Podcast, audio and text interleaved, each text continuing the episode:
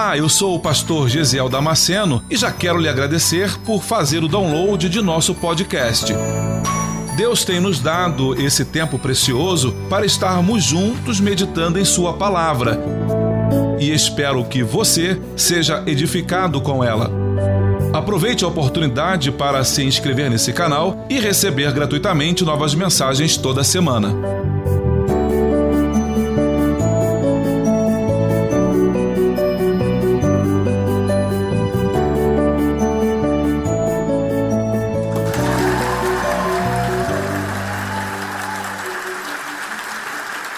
Quero convidar você para ler em Êxodo no capítulo 3, versículo 7 ao 9. Se você puder fazer de pé esta leitura, eu vou entender isso como um, uma atitude de reverência à palavra do Senhor.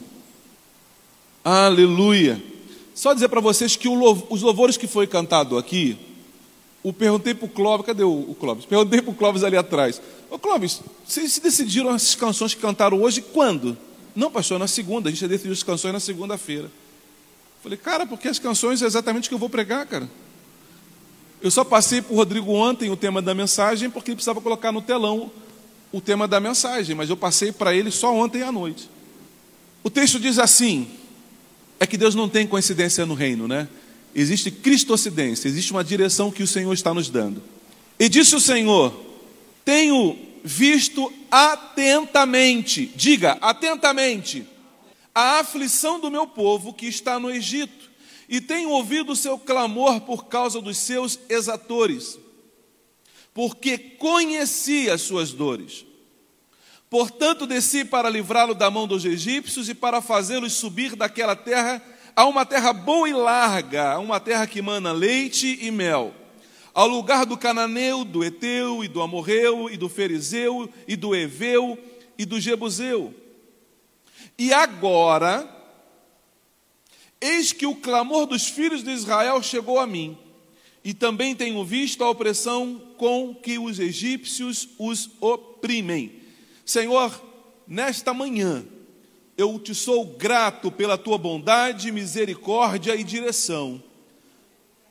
Tu congregaste o teu povo nesta manhã para nos falar ao coração e nos dar, Senhor, a direção que o teu Espírito Santo deseja nos conduzir. Abre, ó Deus, os nossos corações, as nossas mentes, para entendermos a tua palavra e vivermos os teus princípios, Senhor, de forma que venhamos prosperar no nosso caminhar do dia a dia Toma cada um de nós nas tuas mãos, é o que nós te pedimos no nome glorioso, bendito e santo do teu filho Jesus, que vive hoje e sempre. Amém. Você pode tomar o teu lugar? De preferência com a tua Bíblia aberta. Aberta. Aleluia. Deus é bom. Aleluia. Quero pensar com você nesse texto. Primeiro, capítulo 3 de, de Êxodo é um capítulo, para mim, ontem, analisando o texto, ontem à tarde, ontem pela manhã cedinho, depois do final do dia, eu pensando sobre o texto, ele é um texto de revelação. O capítulo 3 de Êxodo é um capítulo tão profético, na minha ponto de vista, é tão profético como o livro de Apocalipse. Ele é tão profético quanto. Primeiro, Deus se revela a Moisés no capítulo 3. Você vai lembrar desse texto. Deus vai para o monte, Deus está no Monte Horebe e atrai. Ai, que bom que vocês fizeram isso, que abriram as portas. Deus se revela a Moisés na sarça, a sarça pegando fogo. Deus atrai Moisés para ela. Parece que Deus faz algo extraordinário para chamar a atenção de Moisés. E é assim que Deus faz conosco hoje. Deus faz algo extraordinário para chamar a nossa atenção, e aí, quando Ele tem a nossa atenção, Ele fala conosco. Então, Deus quer a tua atenção nesta manhã. Deus quer que você esteja atento ao que Ele vai te dizer. No segundo momento, esse é o primeiro, Deus se revela a Moisés. No segundo momento, Deus começa a revelar para Moisés que vai tirar o povo dele do Egito. Vai tirar o povo dele do Egito. Olha, Moisés, eu sou o seu Deus, eu sou o Deus de Abraão, Isaac e Jacó, e eu tenho um projeto, eu tenho um propósito. Eu vou tirar o meu povo de Israel do Egito e vou levar para uma terra que mana leite e mel. E você faz parte disso, Moisés. Eu? Sim, você. Você está no meu propósito. Eu quero te usar como ferramenta para libertar o meu povo. Ele diz assim: Tenho visto atentamente a aflição do meu povo, tenho ouvido o seu clamor e conheci as suas dores. Mas é no versículo 9 que Deus traz uma revelação para a minha vida extraordinária. Extraordinária. Que é o que eu quero que você entenda nesta manhã. O versículo 9, ele é a tônica de toda a pregação de hoje. Ele é a palavra-chave que vai abrir para nós toda a revelação, todo o entendimento, toda a compreensão, tanto profundidade quanto clareza do texto. Ele diz assim: e agora e agora é tempo presente, é nesse momento. Agora.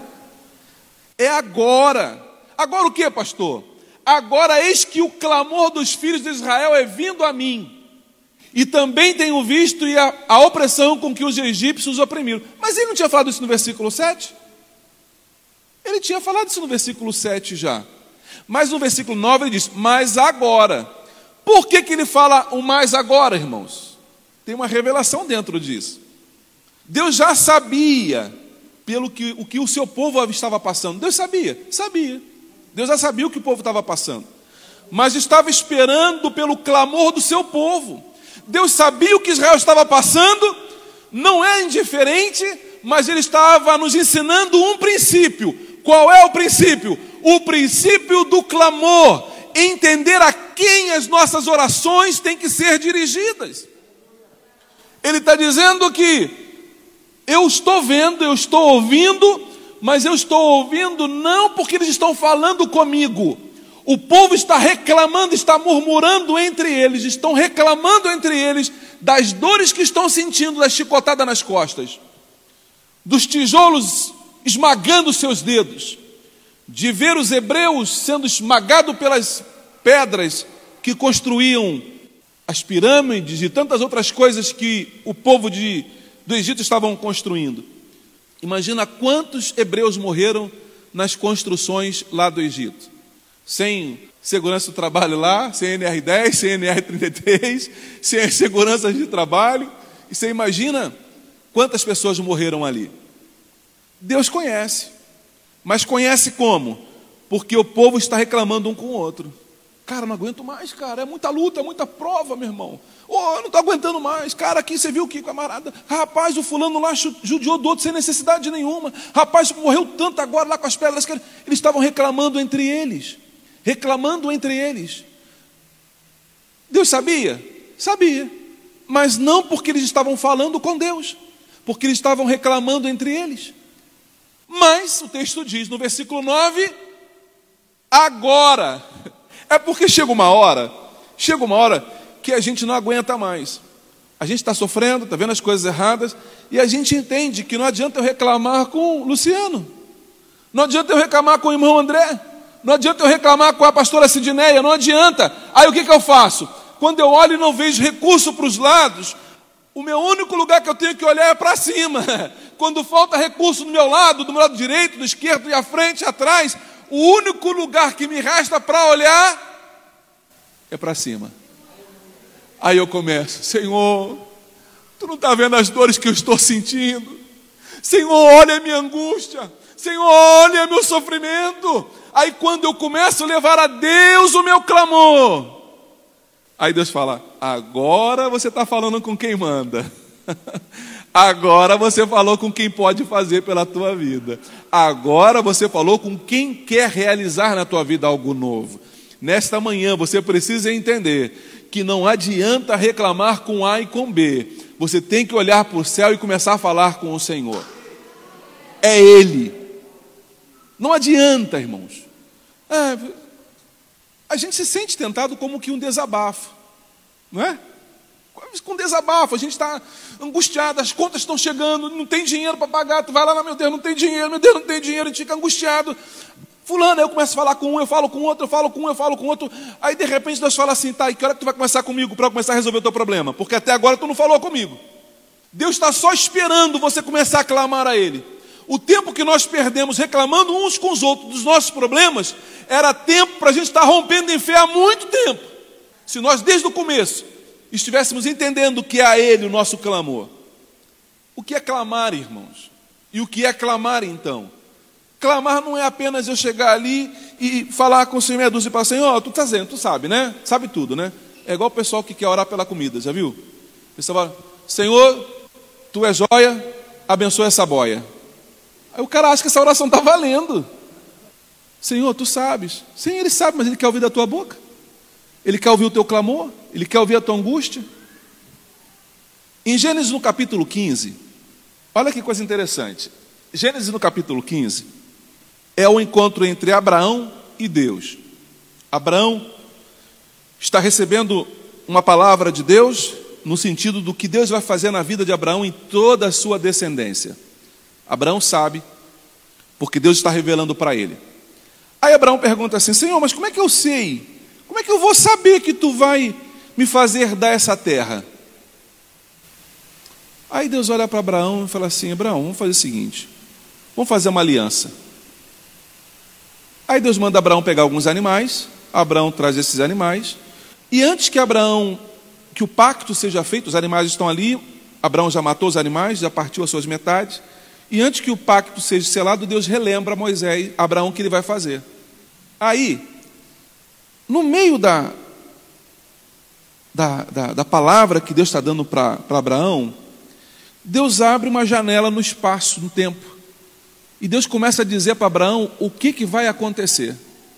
Deus fala assim para Abraão: Abraão, então disse Abraão Abraão: Saibas de certo que peregrina será a tua semente, a tua descendência, em terra alheia, e será reduzida à escravidão e será afligida por 400 anos.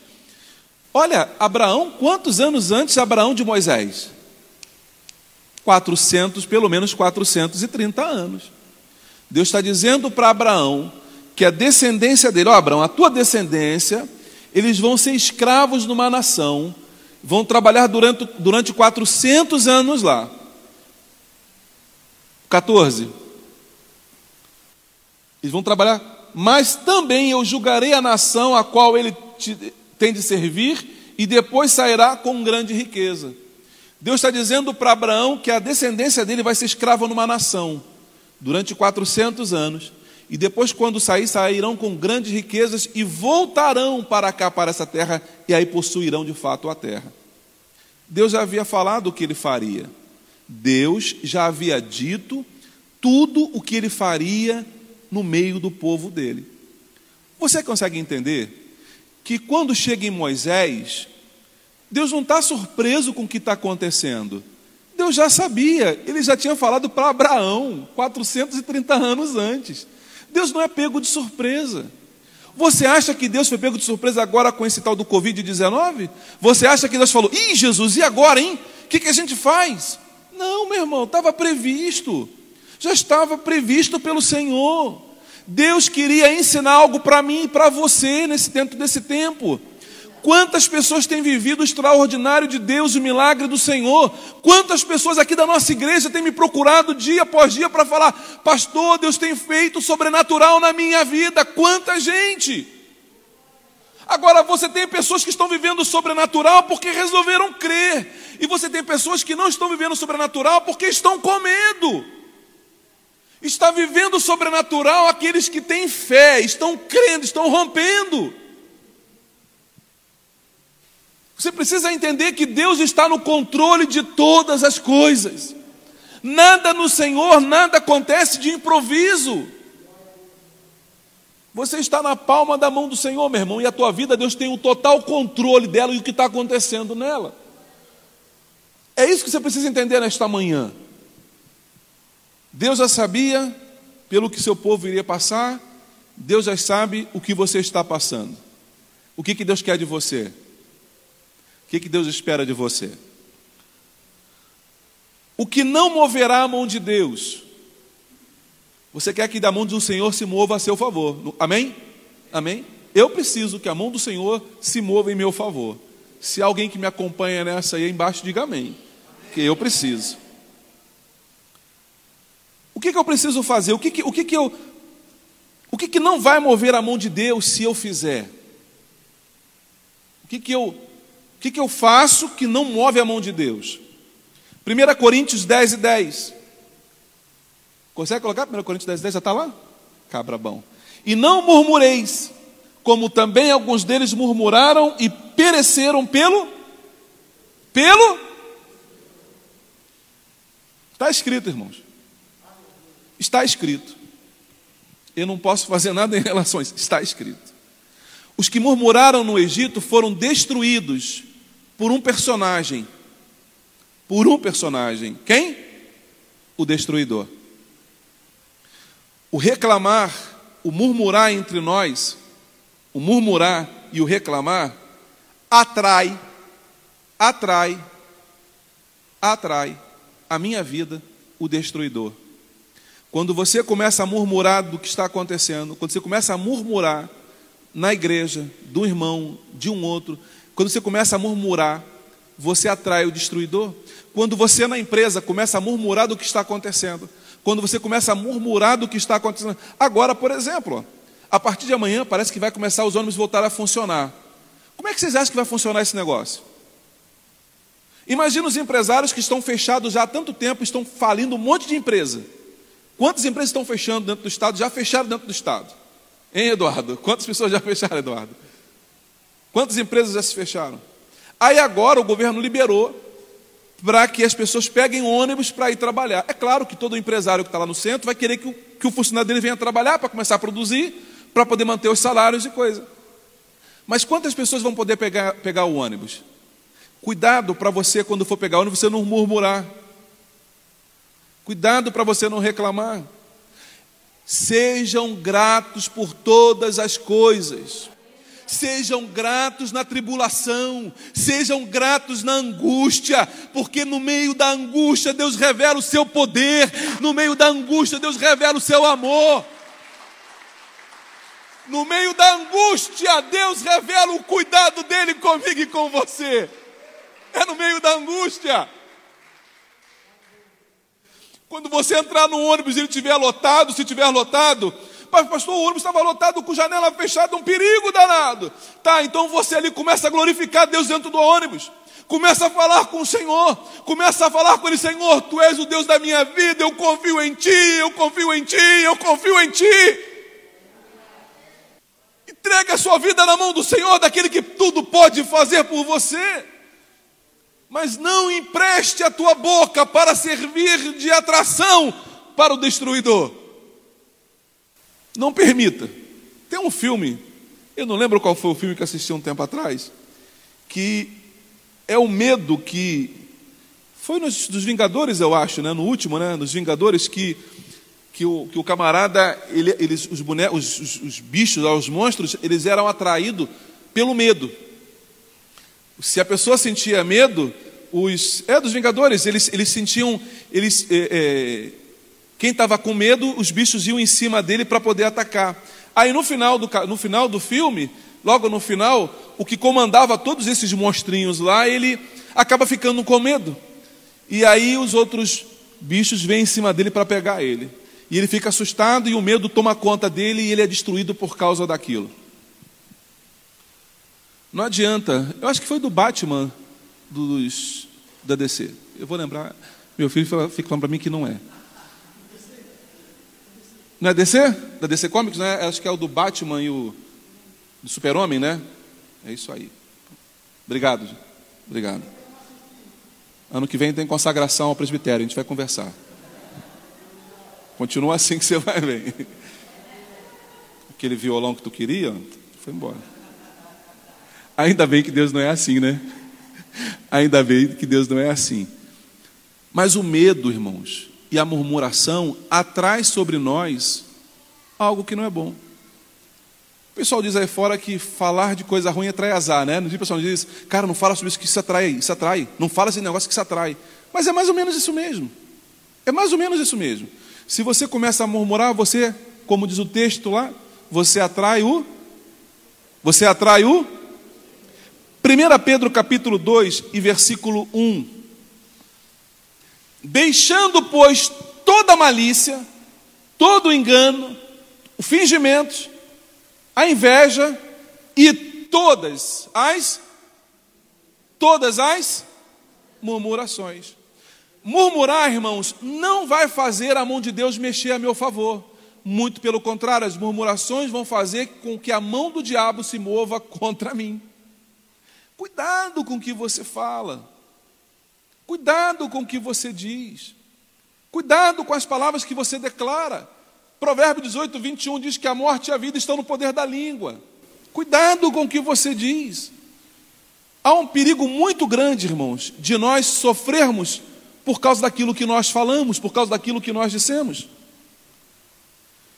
Do que adianta fazer as coisas e ficar reclamando para um e para outro? Você conhece gente assim? Não, não, não olha para ela agora, não, olha para mim, senão você vai entregar a fulano aí.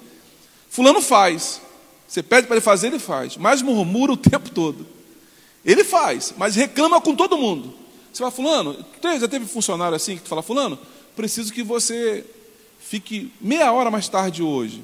Ou chegue amanhã meia hora mais cedo. Não, tá bom, pode contar comigo. Aí quando vira as costas, ah, brincadeira, cara. O cara só chama eu, pô. E o cara vai murmurar, reclama com todo mundo, ele reclama com a empresa inteira. Reclama com todo, ele faz. Mas ele reclama com todo mundo. Um dia na empresa, eu tinha pedido algo para alguém fazer, e por um acidente de percurso, eu falei, saí e voltei de novo. Quando eu voltei que eu abri a porta, ele estava de costas para a porta reclamando: Ah, só eu, e pede não sei o quê, e para lá, e eu, só tem eu, só tem eu aqui. Aí o pessoal olhando para ele, olhando para mim, né?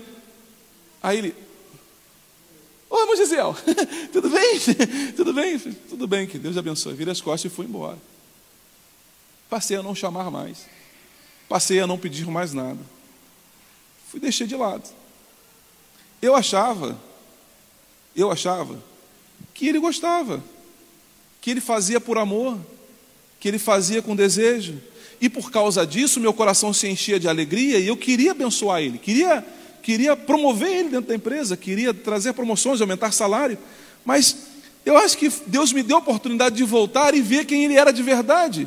Deus me permitiu ver o coração dele, e por causa daquilo a promoção dele não veio. Você consegue entender que a murmuração ela afasta de nós a bênção do Senhor?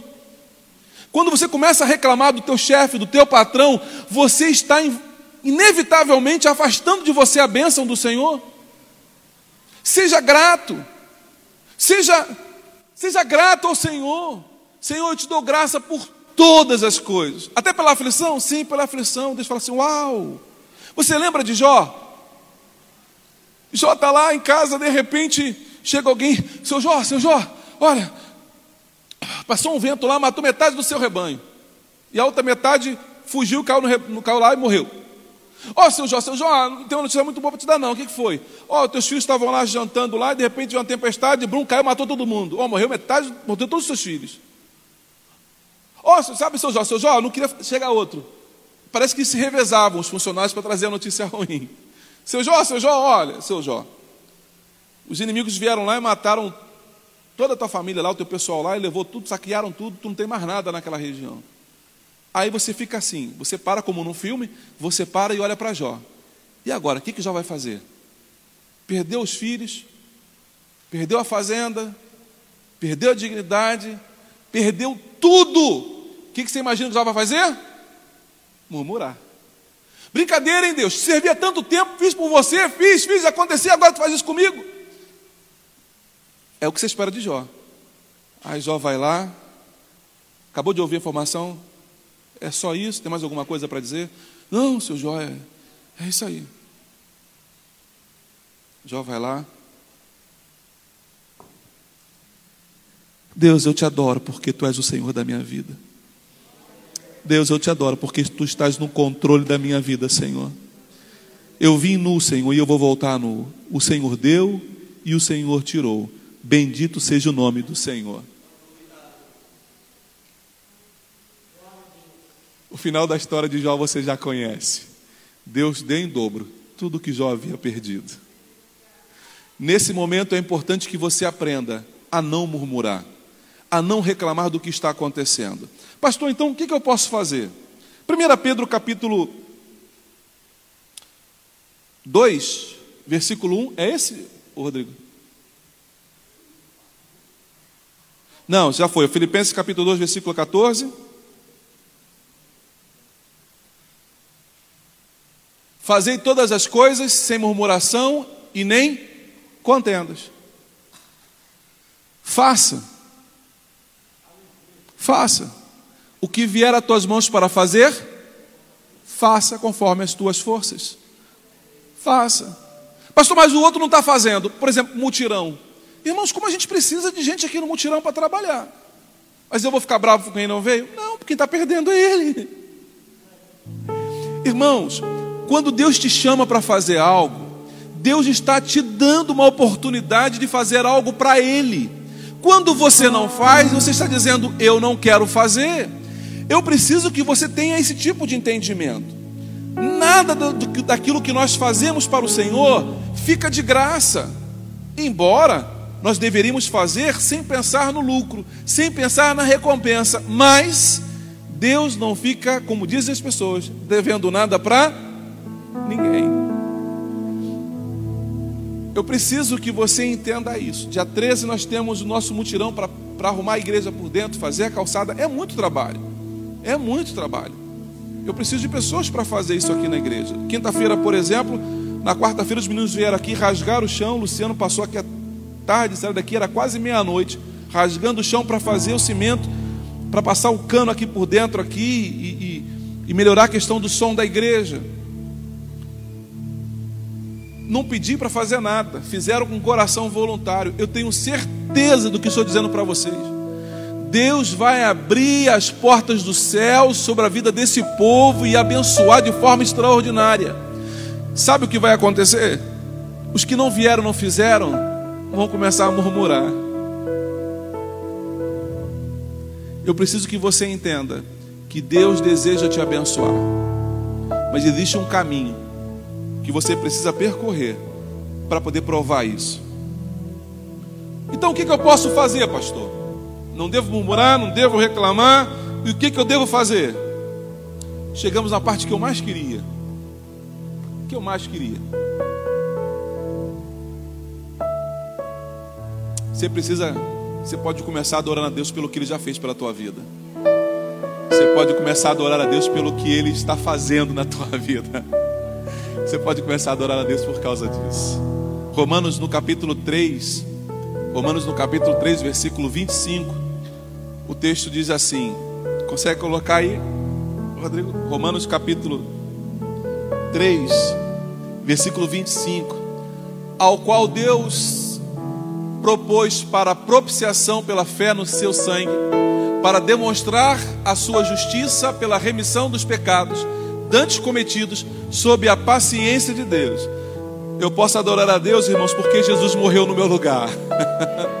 Eu posso começar a adorar a Deus porque Jesus veio e ele morreu no meu lugar. Você tem razões para nesta manhã adorar ao Senhor. Qual, pastor?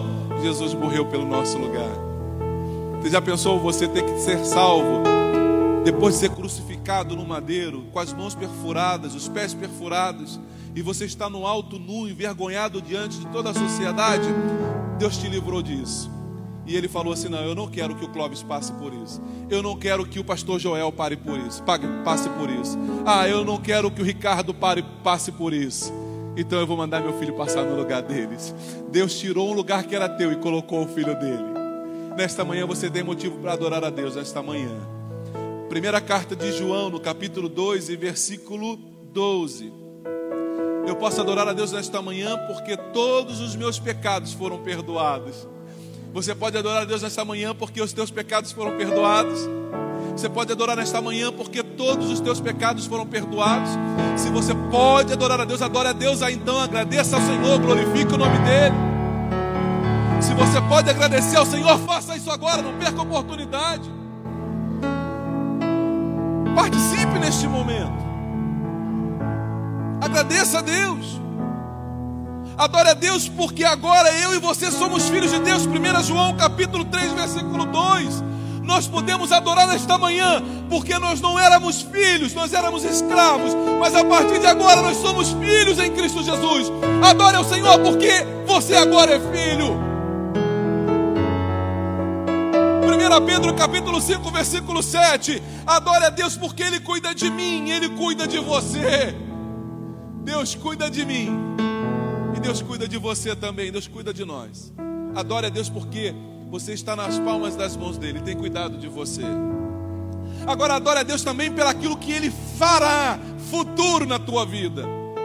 Adora a Deus por aquilo que Ele está fazendo, sim, mas adora a Deus também como ato de fé, pelaquilo que Ele há de fazer por você. Mas aí você precisa ter fé para acreditar que a tua vida não se resume a isso que você está vivendo agora. Que a tua vida, Deus tem algo maior e melhor para você amanhã, quando o sol nascer amanhã. Deus tem algo maior para você, maior para você, maior para você. Creia que a tua vida não se encerra hoje, que Deus tem um uma terra que mana leite e mel. Deus tem algo maior para você. A palavra de Deus para Abraão qual foi? Abraão, depois de tudo que eu vou fazer pelos teus filhos, saiba, Abraão, de uma coisa: você vai morrer em boa velhice. Você não vai morrer de medo no meio do caminho, não, Abraão. Você vai chegar até o final. A palavra de Deus para você aqui é: você vai viver até o final. Você vai até o final dessa história. Você não vai morrer de medo pelo meio do caminho, não. A tua estrada não termina aqui. A tua estrada não termina aqui. Jeremias 29 e versículo 11 diz que Ele cuida do meu futuro. Eu sei os planos que tenho a vosso respeito. Deus tem planos para você. E o plano dele não é te matar no meio de deserto. Deus tem projetos para a tua vida. Deus tem planos para você. Viu? Deus tem planos para você. E o plano dele não é te matar no meio do caminho, não. O plano do Senhor é glorioso. O plano do Senhor é muito maior do que qualquer plano que eu possa fazer. A gente conversa muito em casa sobre isso, né? E aí, Guilherme, já decidiu o que você quer fazer da faculdade? Pai, ainda não. E é injusto a gente esperar que alguém de 18, 17 anos defina o curso que vai marcar a vida dele para sempre. Às vezes você conversa com gente de 35, de 40 anos que não sabe o que quer da vida ainda, que é inseguro, se eu não sei bem o que eu quero da minha vida, saiba que Deus, Ele sabe o que Ele quer para você. Então, se você não sabe ainda o que você quer para a própria vida, experimente nesta manhã falar: Senhor, não sei o que eu quero para mim, mas o que o Senhor quer para mim? O que, que o Senhor tem para mim? Me mostra, me revela o que o Senhor tem para a minha vida, porque eu quero o que o Senhor tem, porque a tua palavra diz que os teus planos e os teus projetos são maiores do que os meus. Senhor, me leva a viver os teus projetos. Você quer viver os projetos do Senhor?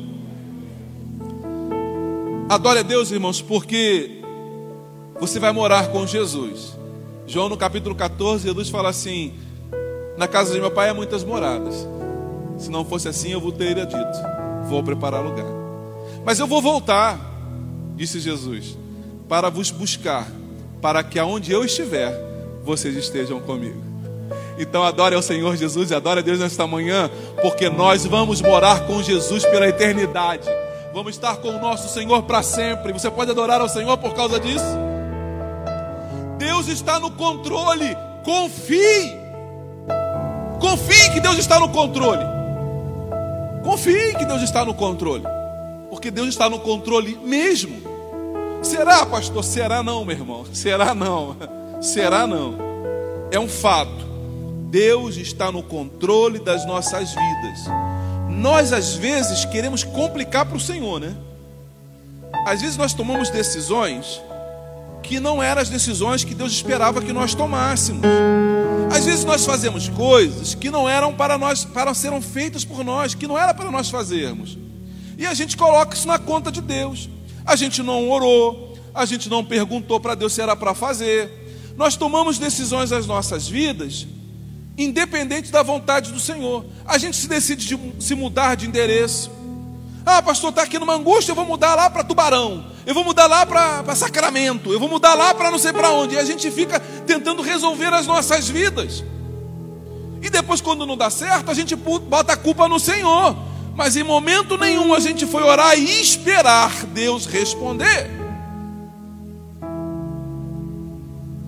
Não tome decisões Não tome nenhuma decisão sem antes orar e receber a resposta do Senhor.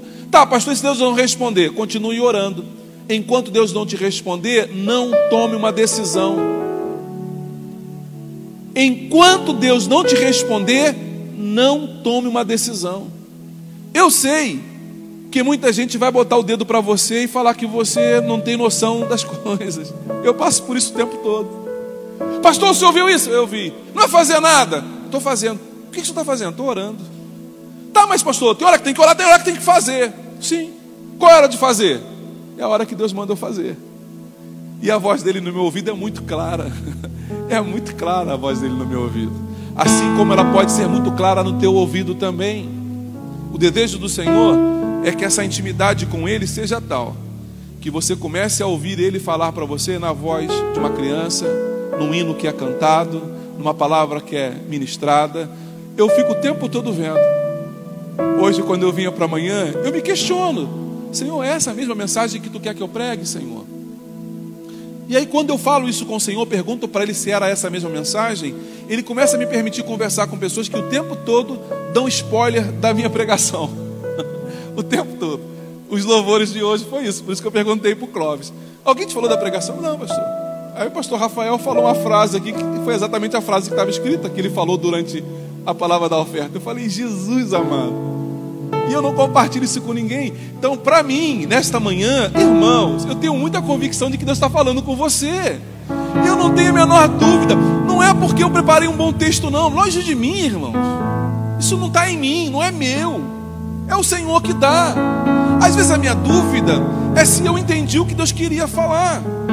E aí eu peço para o Senhor confirmação se é isso mesmo. E Deus me permite vir ao meu encontro pessoas que vão falando exatamente o que está na pregação. Eu falo, ah, entendi. Eu estou seguro, eu estou tranquilo. Agora eu sei que foi o Senhor. Fica tranquilo. Deus falou com você nesta manhã.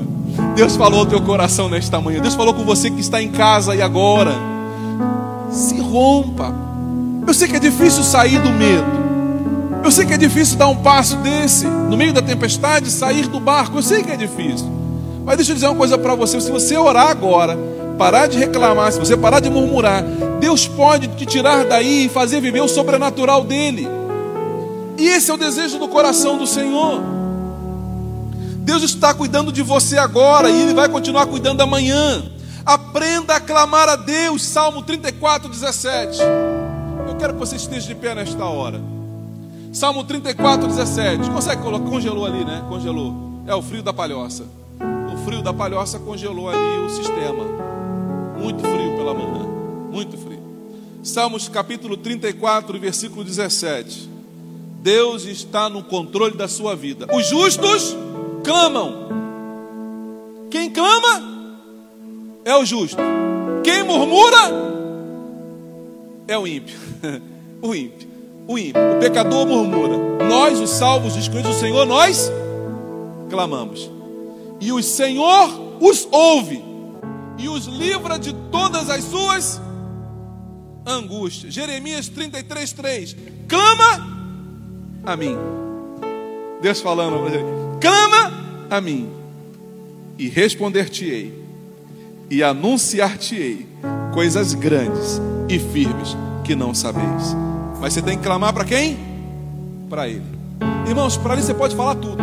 Senhor, estou aborrecido. Eu faço isso. Senhor, estou magoado porque aconteceu assim, assim, assado. Senhor, eu estou triste, estou triste porque está acontecendo isso comigo. Senhor, me ajuda a ter fé, porque eu estou, a um ponto de perder minha fé. Eu falo com ele, com o outro não, com o meu irmão não. Estou a ponto de perder minha fé. Estou, estou por aqui. Não, com ele não. Eu tenho que falar com ele. Porque ele fala: clama a mim e responder-te. Ah, uma promessa do Senhor de que o meu clamor não vai ficar sem resposta. As tuas orações, Andréia, não ficarão sem respostas. Teu clamor não vai ficar sem resposta, porque Deus garante isso. Clama a mim, clama a mim, e responder-te-ei, e anunciar-te-ei coisas grandes e firmes, porque o justo clama. Salmo 91, versículo 2. Olha que coisa linda que o salmista vai dizer. Salmo 91, versículo 2. E eu quero orar por você depois de ler esse texto. Aleluia. Salmo 91, versículo 2. Deixa eu achar aqui na minha. Oh, abri em cima. Abri em cima do texto. Aleluia. Estou ficando bom nesse negócio. Direi. Quem é o sujeito do verbo? Direi eu. Direi eu. Direi eu. Do Senhor. Eu vou dizer dele.